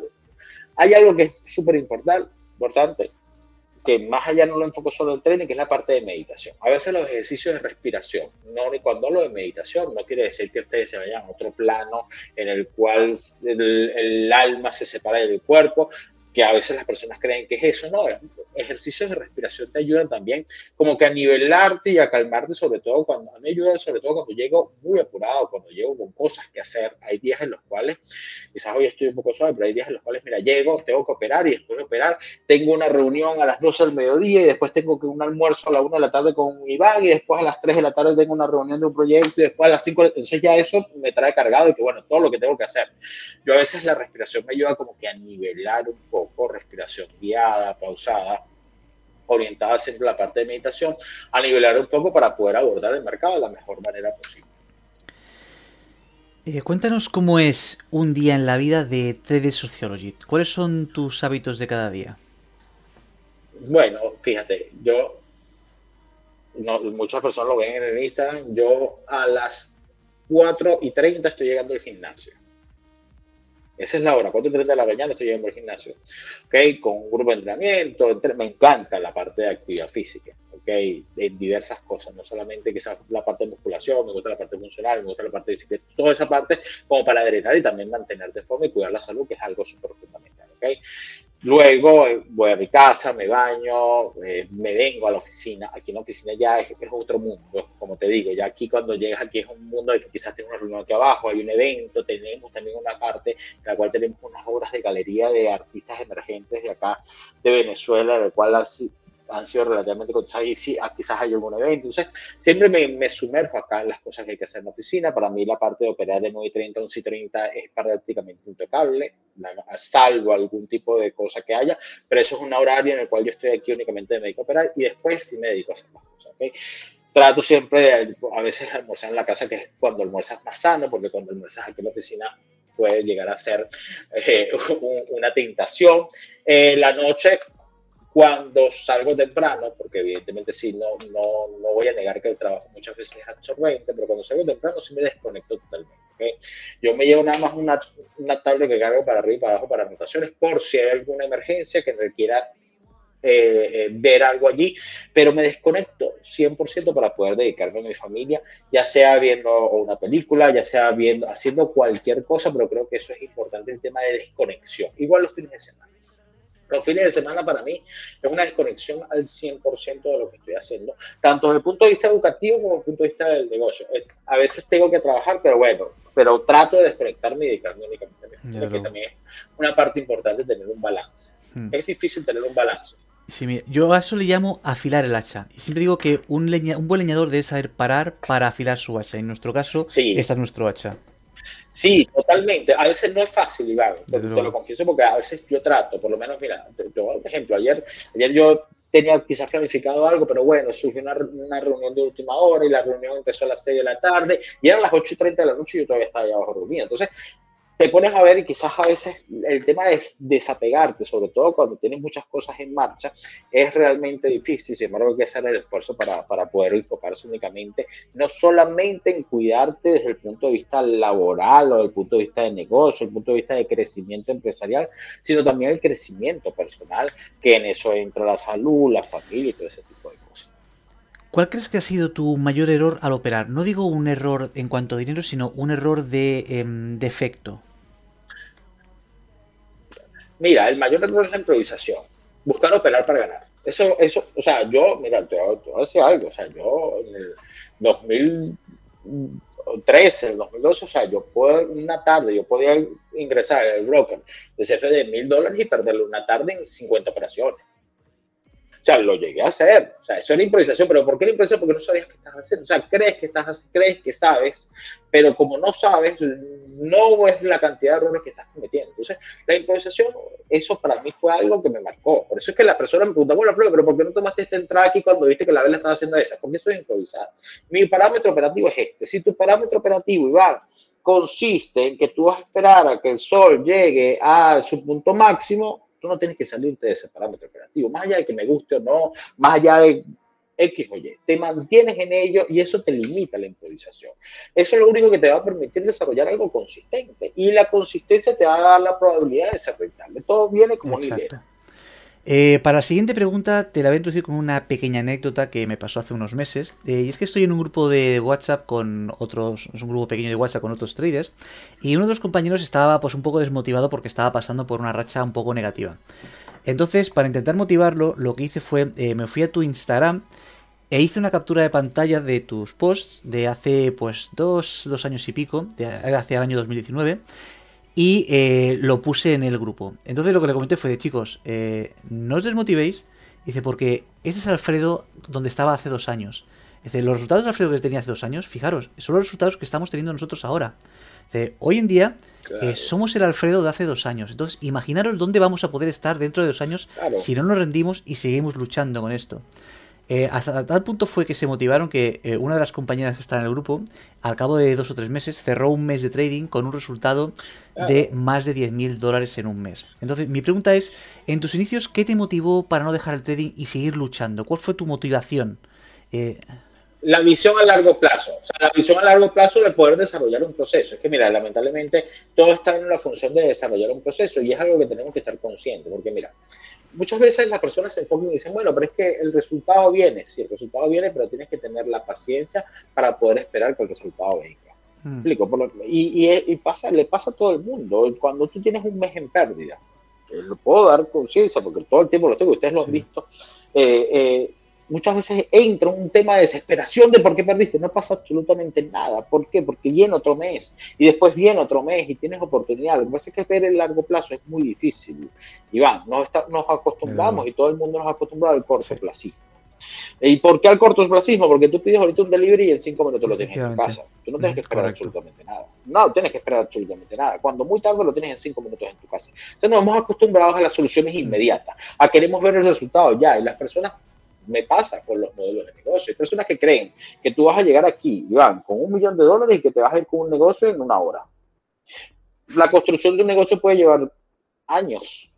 Puede llevar el desarrollo del modelo de negocio, las cosas que hay que hacer, desarrollar manual ejecutivo puede llevar meses. Entonces, es una cosa que por más que tú quieras hacerlo de forma expedita, no vas a poder hacerlo. Lo mismo sucede en el tren. Entonces, esas comparaciones son muy buenas, visualizarte incluso nosotros mismos al personal, ¿dónde estabas quizás hace dos años y dónde puedes estar en los años siguientes? O sea, ver ese lapso de que el tiempo evidentemente es un factor fundamental en cualquier cosa que vayamos a hacer y que no podemos eliminar.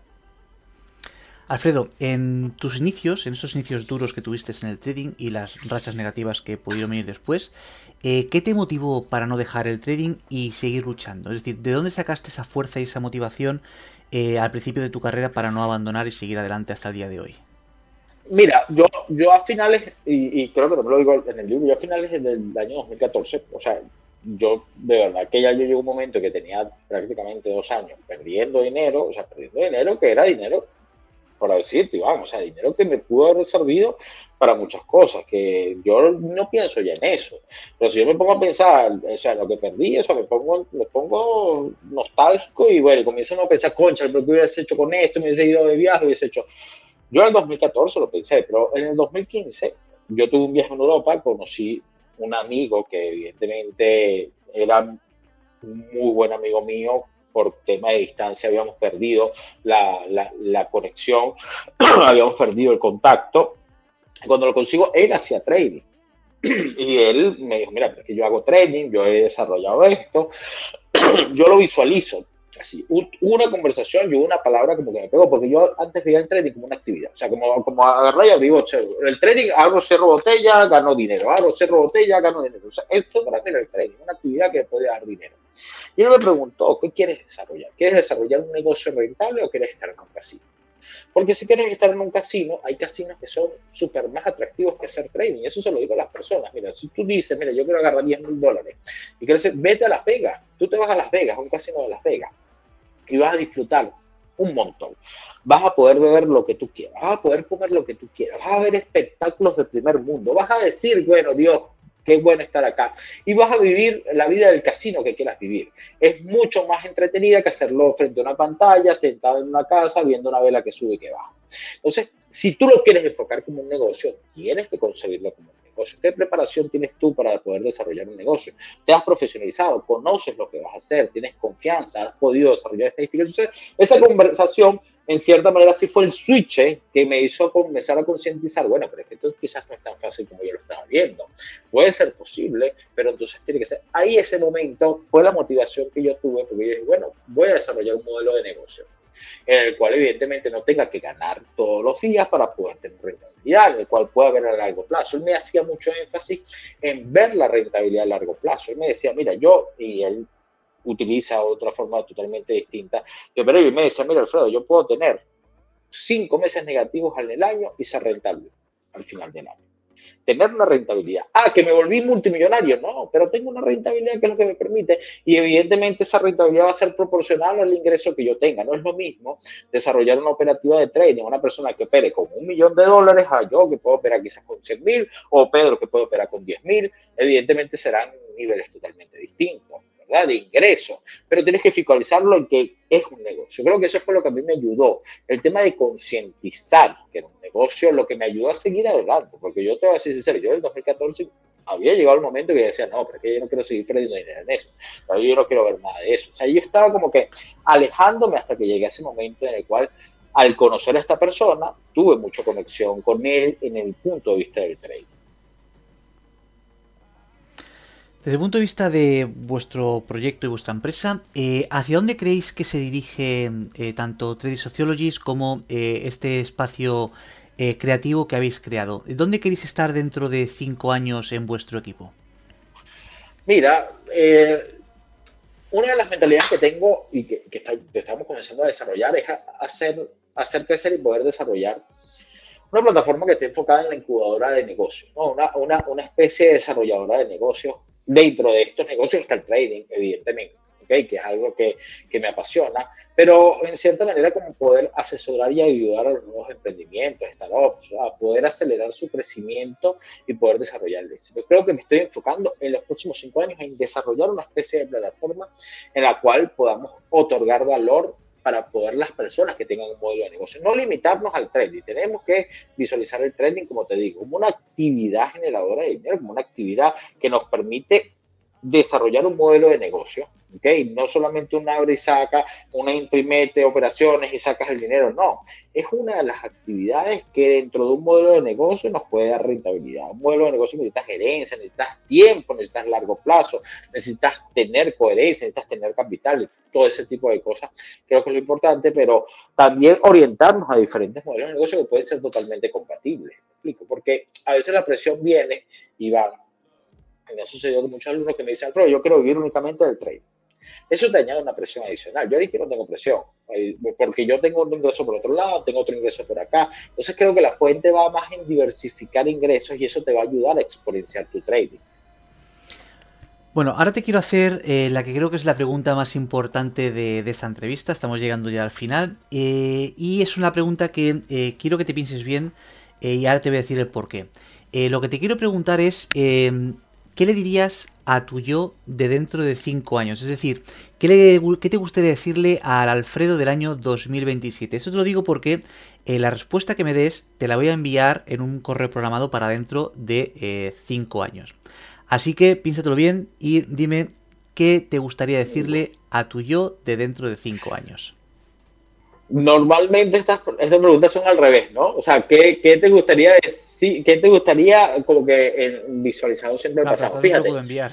Sí, no, no, claro que no, pero bueno, normalmente, o sea, me, me, me causó curiosidad y, te felicito por el, desarrollo de la pregunta, porque bueno, es una pregunta que te hace pensar, ¿no? Fíjate.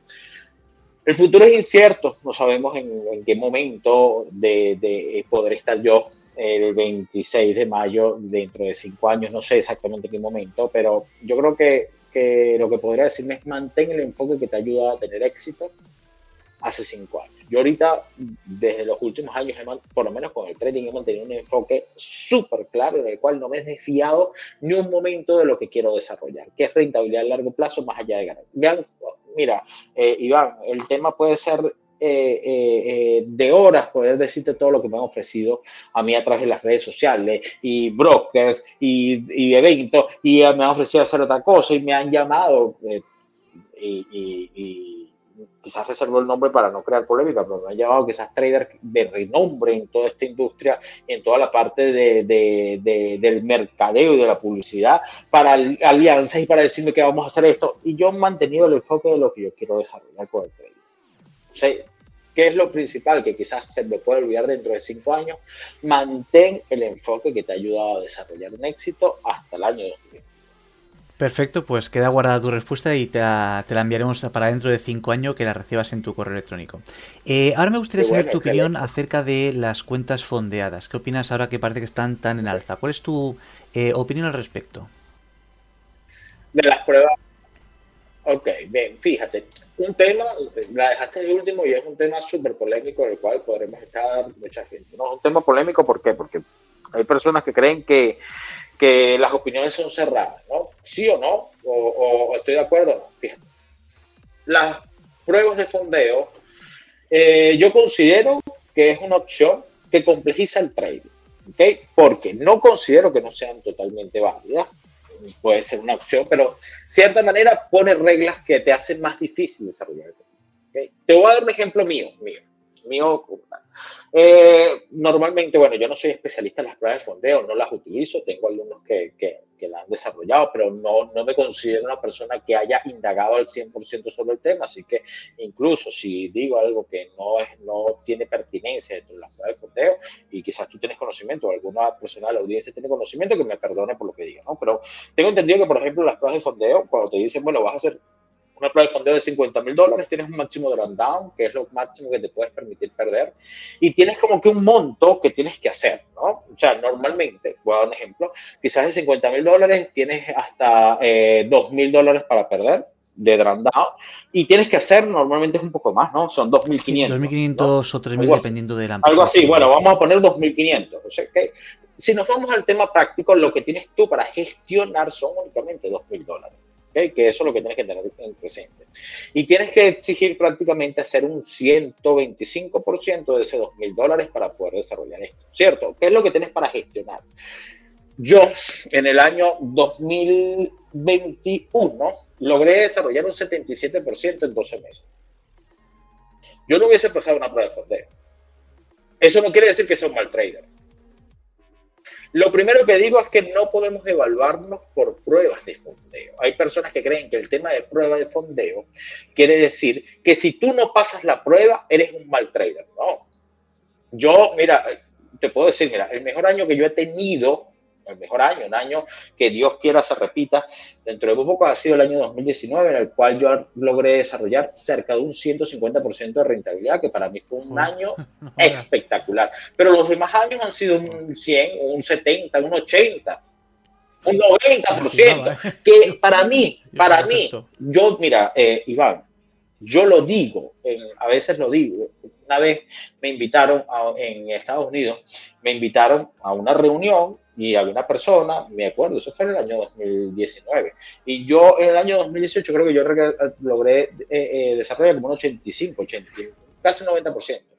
Y a mí se me ocurrió dar, esa, eh, dar ese dato. Bueno, a mí me vieron como si yo fuese un, no sé, un infiltrado de la CIA o me vieron con ganas de matarme, que, que estás hablando tú, eso es imposible, que Warren Buffett hace un 10%, un 20% y tú vas a hacer un 90%. Entonces, pero para mí es algo, evidentemente, no podemos comparar los mismos niveles de riesgo que podemos tener ni las mismas metodologías, porque la especulación financiera, así como puedes hacer mucho dinero, también puedes perder mucho dinero, porque estás hablando de exposición al mercado, pero eso para mí es un super logro. Entonces, fíjate, es un mal trader el que pueda lograr hacer un 60 o un 80% de su capital de forma anual. No, es un excelente trader, pero quizás estás en una prueba de no la pasaste. Porque te enfocas, vamos a estar claros, yo he logrado bajar mi cuenta, yo he bajado mi cuenta un 14%.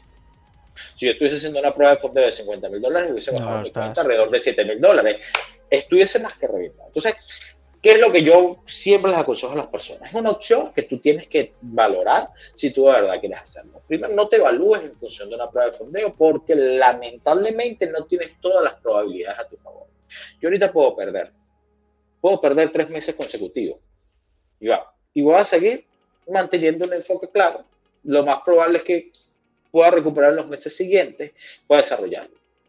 El problema de las pruebas de fondeo es que a veces se nos vende la visión de dinero fácil y rápido, porque la prueba no manejes, no operes con tu dinero, opera con nuestro dinero y vas a ganar. Entonces a veces esos mismos lemas hacen que las personas, las personas pierdan el foco, pierdan el foco de lo que están haciendo. Y hay muchos problemas. Mira, yo, y yo, a mí, yo a veces trato de no generar polémica Mira, el tema de las pruebas de fondeo ha sido un tema, por lo menos en los últimos meses, a mí me han llegado denuncias de que hay una, plataforma de fondeo que cerró y entonces el dueño dijo que cerró porque la, no era rentable, pero yo tenía, una, yo tenía un dinero allí no me lo han dado, o si me lo han dado, y yo, y me han lanzado unos testimonios y hasta copias de, y yo les digo, mira, pero es que yo, yo no tampoco voy a dedicar mi comunidad a hacer un canal de denuncia únicamente de eso. Tienes que estar consciente de lo que estás haciendo. Muchas de las plataformas de fondeo no tienen ningún tipo de regulación, muchas ni siquiera te, te, te, ponen en real de verdad. O sea, hay mucho tema con esa parte de las plataformas de fondeo y porque me han contactado también. Entonces comienza el tema de del boca a boca, de promocionar una prueba de fondeo para que entonces todas las personas que entran me hagan llegar 20 dólares. Pero ¿cuál es el tema de eso? Tienes que más bien, yo, si yo fuese la persona que tuviese una, una plataforma para poder fondear trading, a mí me gustaría hacerlo muchísima publicidad, pero exponenciando lo que puedo hacer, más allá de pagarte a ti para que tú me promociones y entonces la gente de tu comunidad llegue a mi plataforma. Es una formación totalmente válida que ha existido todos los tiempos, pero creo que se tergiversa verdaderamente. Entonces, en sí, las pruebas de fondeo no tengo absoluta, considero que complejizan el trading. Yo no se la recomendaría a una persona que hace trading, no para nada. Yo prefiero decirte a ti, va, mira, gestiona, logra eh, eh, eh, reunir dos mil o tres mil dólares gestionando tu riesgo. Evidentemente, en mercados volátiles quizás no vas a poder operar, gestionando tu riesgo entre un 2 y un 3%, vas a ver una rentabilidad a largo plazo. Concha, Alfredo, pero es que si yo le saco el 100% son tres mil dólares y qué voy a hacer yo con eso. eso es otro tema explico? Ya hay un tema en que entonces con dos mil dólares queremos tener una ganancia de un millón de dólares. Ojalá, Dios quiera que eso llegue a ser una vez, pero lamentablemente todavía no conozco a la primera persona que lo haya hecho. Entonces, un tema a tenerlo en consideración. Bueno. Eh, pues nada, Alfredo, hemos llegado por fin a la última pregunta de, de esta entrevista. ¿Hay alguna cosa que se haya quedado en el tintero, algo que quieras comentar, que quieras decir antes de finalizar? bueno, mira, creo que sobre todo agradecido con, con este espacio que, que, me va a salir mucho para que con las personas quizás eh, redirigirlas aquí a, a, tu canal para que las personas quizás conozcan un poco de lo que es toda la experiencia que hemos podido sistematizar, porque a veces eh, cuando hago un live y que no queda grabado, las personas quizás como que no pueden comprenderlo. Son cosas muy importantes que nosotros debemos de tener en cuenta. Fíjate que la, la, mayoría de las cosas que hemos hablado me he redirigido mucho a tener un enfoque claro, a tener un enfoque realista de lo que podemos hacer. Se puede hacer trading, se puede vivir del trading, se puede generar un ingreso constante y consistente con el trading y también se puede desarrollar un modelo de negocio que pueda ser sustentable e enfocado tenemos nosotros que buscar siempre y no perder el norte de que lo que buscamos es desarrollar nuestro crecimiento financiero, nuestra estructura financiera, no limitarnos únicamente en el trading. Tenemos que tener expectativas reales, expectativas conscientes de lo que nosotros podamos hacer en el trading, para no frustrarnos en el proceso estoy a la orden para todas las personas que evidentemente me quieran contactar, que quieran conversar conmigo, más allá de lo que quieran hablar, de poder otorgar valor. Creo que lo que hace tu canal, lo que hacen muchísimos canales que me han invitado, me han invitado a innumerables entrevistas que a veces por temas, como te, he comentado en muchas ocasiones, por temas laborales, no, por temas de, de tiempo, limitación de tiempo, no puedo asistir, pero muchísimos canales que quieren otorgar valor de verdad explicando diferentes perspectivas que muchas veces pueden ser contrarias, muchas veces pueden ser, pero nunca son excluyentes. Creo que todas son perspectivas que nos ayudan a crecer y ayudan a crecer y a educar a la comunidad, que es lo que hace falta en estos días bastante. Desde luego. Eh, pues nada, Alfredo, lo único que me queda es darte, eh, darte las gracias. Recordar a los que están viendo este podcast que en, los, en la descripción del vídeo tenéis las redes sociales de Alfredo para que le podáis contactar y podéis ver dónde es. También están debajo de em, su imagen. Y nada, pues decirte únicamente que de nuevo muchas gracias por aceptar la invitación. Eh, espero que haya estado a gusto, espero que haya disfrutado. Y nada, deciros a todos que eh, nos vemos dentro de poco en el próximo streaming y que tengáis muy muy buena sesión de trading. Eh, nos vemos a la próxima y hasta pronto. Claro que sí, claro que sí, seguramente, seguramente estaremos compartiendo en algún otro momento. Fue una entrevista sumamente enriquecedora, una, muy buena entrevista que conversamos muchos muchos aspectos. Espero que todas las personas que la puedan, eh, que puedan escucharla, que puedan verla, puedan ver que tratamos de transmitir valor. Aquí no se dijeron verdades absolutas, más bien es una percepción y es un punto de vista que puede ayudar a desarrollar el punto de vista de cada persona que esté viendo esto. Les mando un abrazo a todos, un abrazo a ti, Iván, y muchísimas gracias por la invitación. De nuevo, muchas gracias a ti y nada, familia, que tengáis muy buena sesión. Nos vemos en el próximo streaming. Hasta luego y que paséis buena sesión. Chao, chao. Adiós.